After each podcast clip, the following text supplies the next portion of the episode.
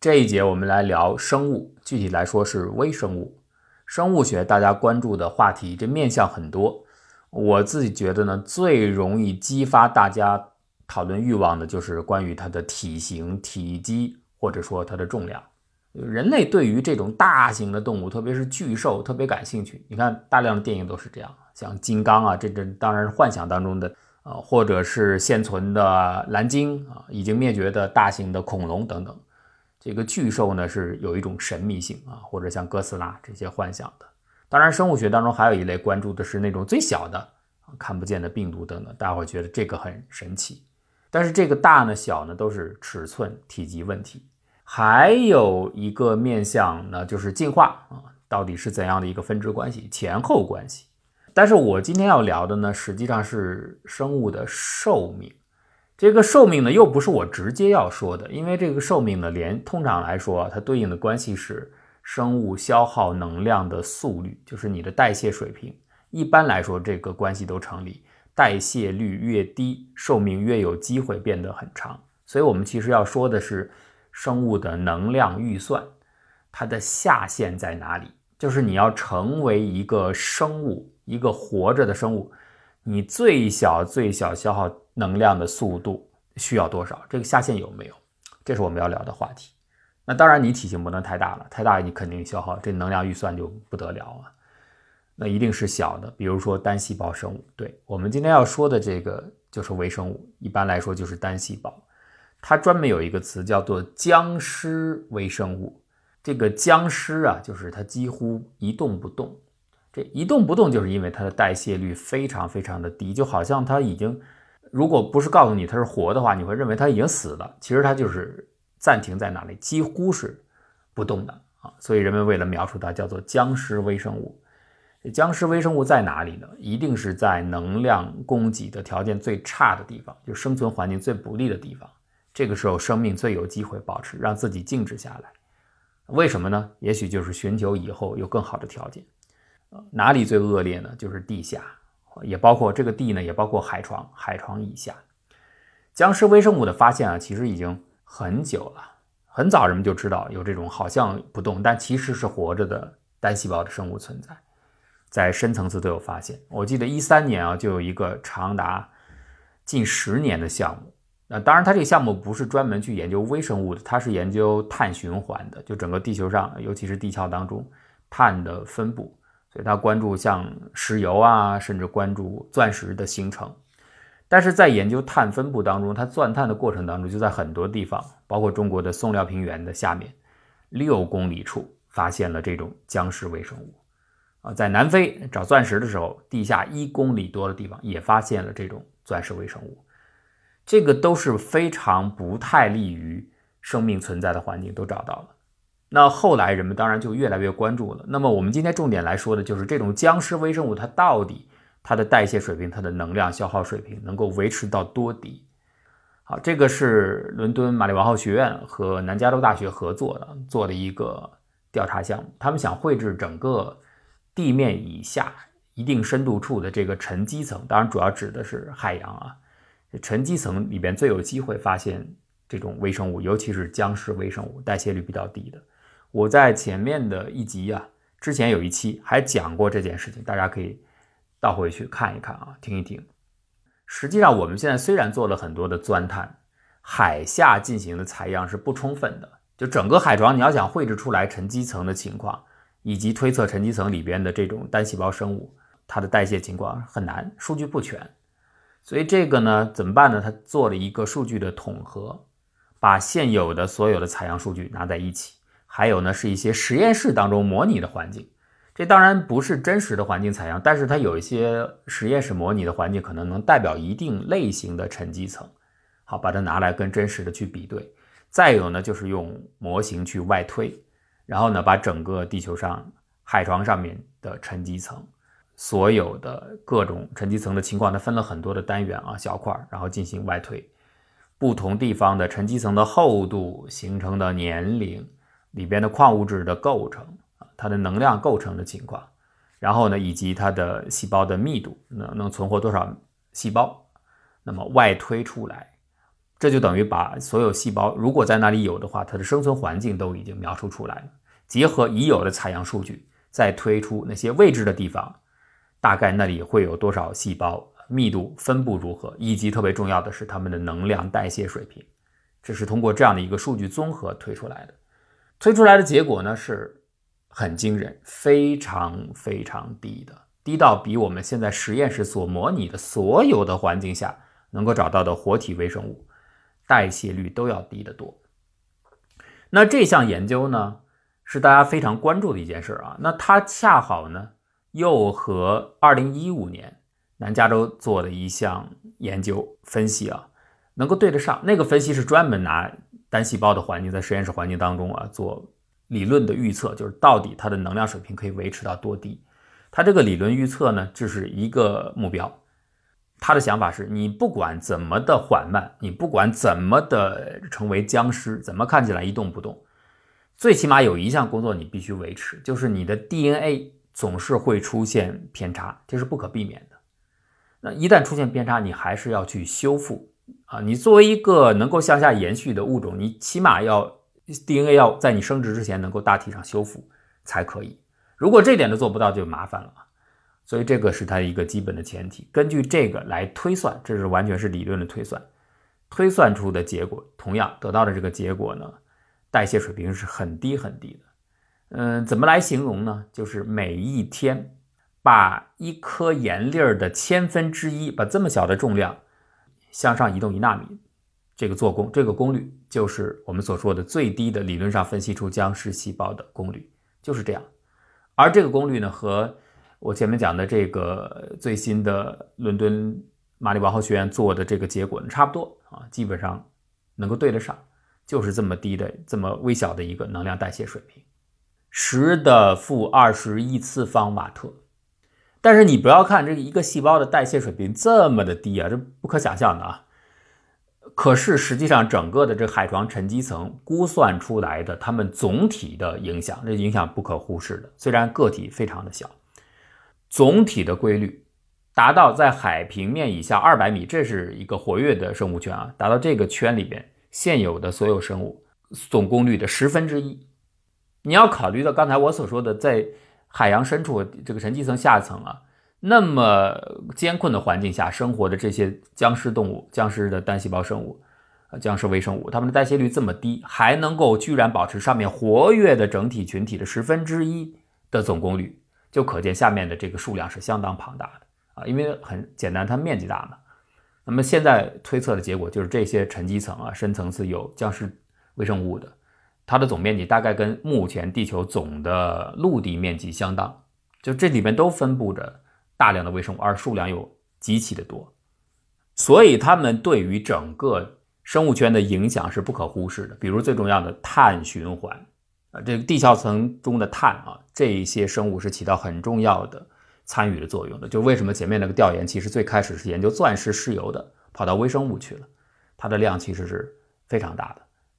为什么呢？它有一个积累效应，就是这一些代谢率非常非常低的细菌或者是微生物啊，寿命太长了，它代谢慢啊，它几乎生命进程是静止的。长到什么程度呢？按现在的估计啊，最长可以到一亿年，这样的细胞都没有发生分裂。最长的估计可以到这里啊，当然下面有几千万年、几百万年的不同，最长甚至可以以亿年计。所以实际上你看着它不动，它其实都还在参与活动，这个对碳的循环影响都存在，累积起来这些数量就非常的大了。而且呢，这个目前的他们这个估计的数据呢，也是根据现有的采样数据外推啊，还只是地球呃地壳的这个沉积层的年龄在二百六十万年以内，在这个层次之内进行的估计。那下方更古老的沉积层难道没有微生物吗？不见得。现在科学家不敢说这个话，认为最深处可能还有。如果还有的话，会不会再推出代谢率更低的、能量负债更低的？这样的僵尸，那这僵尸就更慢了。所以一年计啊，这样的都没有分裂的细胞有可能存在，甚至可能会更长，突破的更久。当然，有人对它这种模型的外推，你毕竟不是实体采样，模型的种种假设，它有各种各样的一些质疑或挑战，这个是一定存在。但无论如何，这还是一个作为系统性的，就整体来考虑，从这个角度限制能量的水平，就是你周边的环境来倒推一个僵尸生物的条件，还是很重要的一个参数了。那接下来呢，很自然的就引出了一个问题，就是这些僵尸细胞、僵尸微生物到底是怎么出现？它为什么要出现？以及它的普遍性如何？这当然是很重要的一件事儿了。如果僵尸细胞是这样，你可以想象啊，呃，火星上的水的出现是比地球上要更加古老的。按现在的估推算，假如在这样的环境下有代谢率如此之低、能量消耗水平需要如此之少的微生物的话，那会不会在火星上之前就已经出现过这样的僵尸微生物？而且它可以在小的碎片当中啊，隐藏在深层，它可以躲避一定程度的辐射的影响，最后到了地球上。然后在地球上重新慢慢的苏醒复活，有这样的可能了。那这样的话，地球上的生命的来源就有可能有另一种解释了。当然，你也可以不费事儿，不用劳烦火星，就地球上自身。呃，传统我们一直都比较主流的认为，地球上的生命可能来自于古代海洋或者古代陆地和海洋的交界处。总而言之，都是地表部分。那现在也有人提出了，看来地下也不无可能啊，完全有可能。而且地下现在看来有好处，它可以。躲避上面复杂的环境，无论是大气环境、水文环境，或者是种种古代的辐射影响，都不受影响了。我在地下很稳定，这种稳定性会不会慢慢的有助于它整个生命的形成啊？从原初状态啊，最早生命起源在地下，现在也有很多人关注这个问题。所以你要回答这件事情，这些僵尸微生物到底是怎么来的？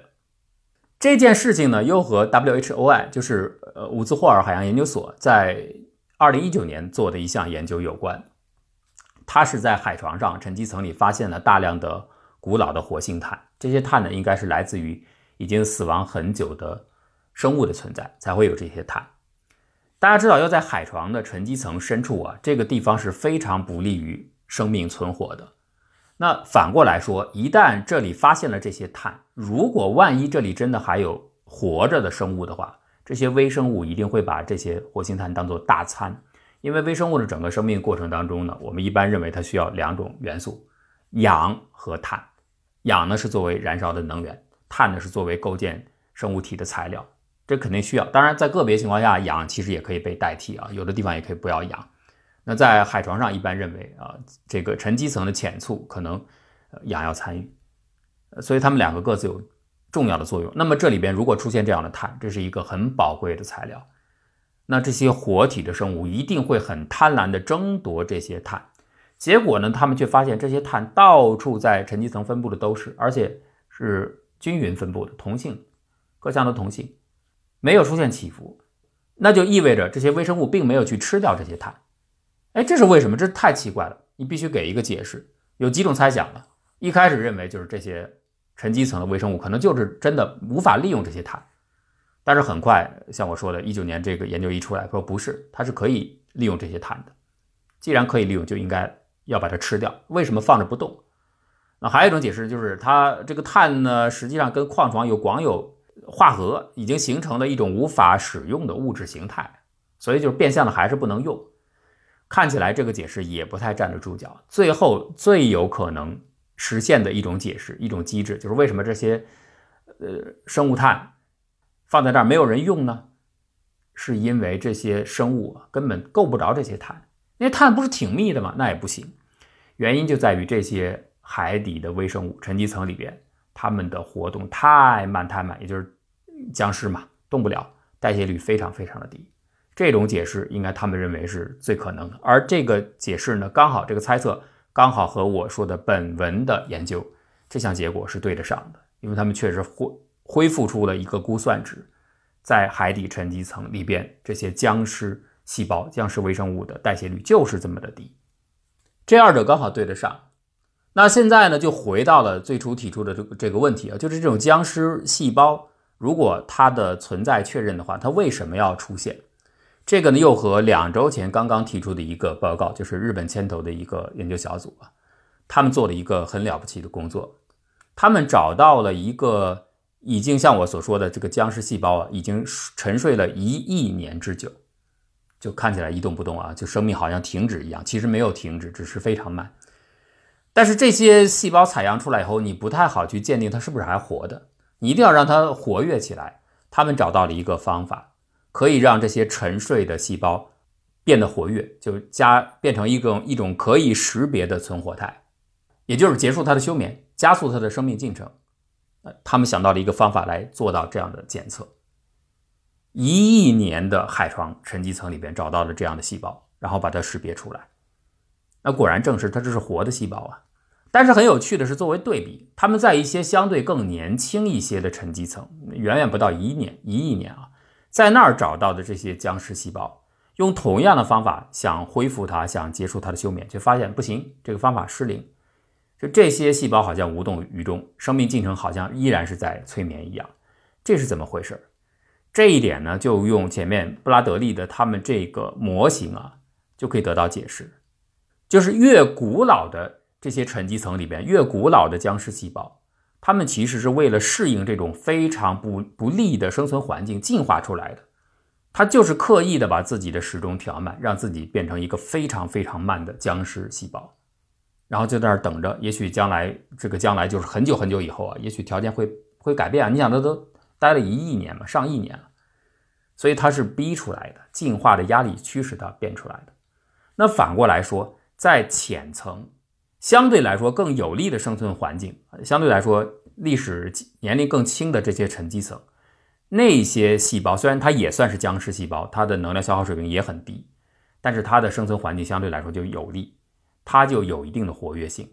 而这些更新一些的细胞，它不是来自于祖先是本来是很活跃、能量活动的水平很高的这个细胞，在不良压力下选择进化成为一种非常非常缓慢的僵尸细胞。啊，所以你看沉积层的时候，它比较年轻，它的僵尸的水平好像也没有那个深层次的那么高。但是实际就他们的祖先来说，反倒是最靠下的这些古老的细胞，它们其实是更活跃的，能量更高的。